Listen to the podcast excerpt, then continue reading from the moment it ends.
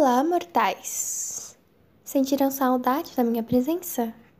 Ah, espero que sim. Caso você não me conheça ainda, porque com certeza não viu o podcast anterior, eu sou a bonequinha Nia. Sua bonequinha de Halloween. Na verdade, não sua, mas eu serei a apresentadora dessa vez. Vocês não terão a tão animada apresentadora normal, a Anissa também não terão a jornalista empolgadíssima dessa vez. Vocês terão novamente a mim, a bonequinha assombrada. E posso lhe garantir que a história de agora te dará, no mínimo, alguns arrepios. Afinal de contas, não é todo dia que vemos o coisa ruim dar uma festa, não é, pessoal? Então, que tal você se acomodar em silêncio e ouvir o conto que eu tenho para te contar, hein? Mal conto, ouvintes. A festa do. Coisa ruim. Antigamente havia muito respeito na Semana Santa. Nesses dias, comia-se de forma moderada e se evitava carne. Cantar, tocar, beber ou dançar, nem pensar.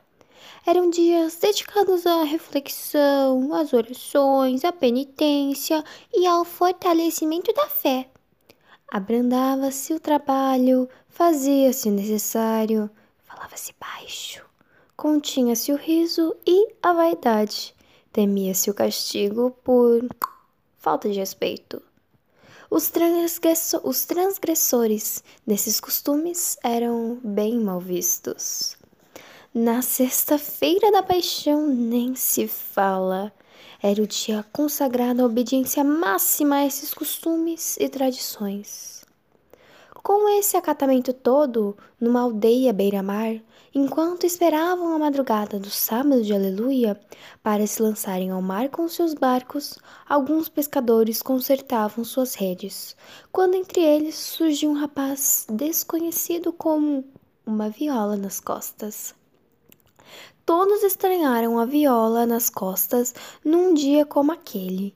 No entanto, o rapaz era simpático. Puxou conversa com um, depois com outro, e foi se enturmando. Conversa vai e vem. O rapaz propôs cantarem um pouco. Mesmo com toda a lábia do sujeito, ninguém topou. O rapaz pegou uma garrafa de água ardente que trazia, tomou um gole e ofereceu a todos. Timidamente, um aceitou e os demais o seguiram foram se embebedando.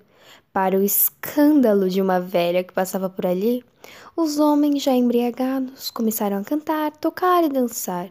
O menino, neto da velha que a acompanhava, observou e comentou com a avó que o estranho rapaz tinha pés de pato. A mulher entrou em pânico. Tentou aleitar os homens de que eles festejavam com o diabo não lhe deram ouvidos. Estavam alucinados a ponto de dizer que até, que, até se Jesus Cristo estivesse ali, entraria naquela boa festa. Imponente e indignada com a falta de respeito, a senhora pegou seu neto e seguiu em frente. De repente, os dois ouviram um grande estrondo.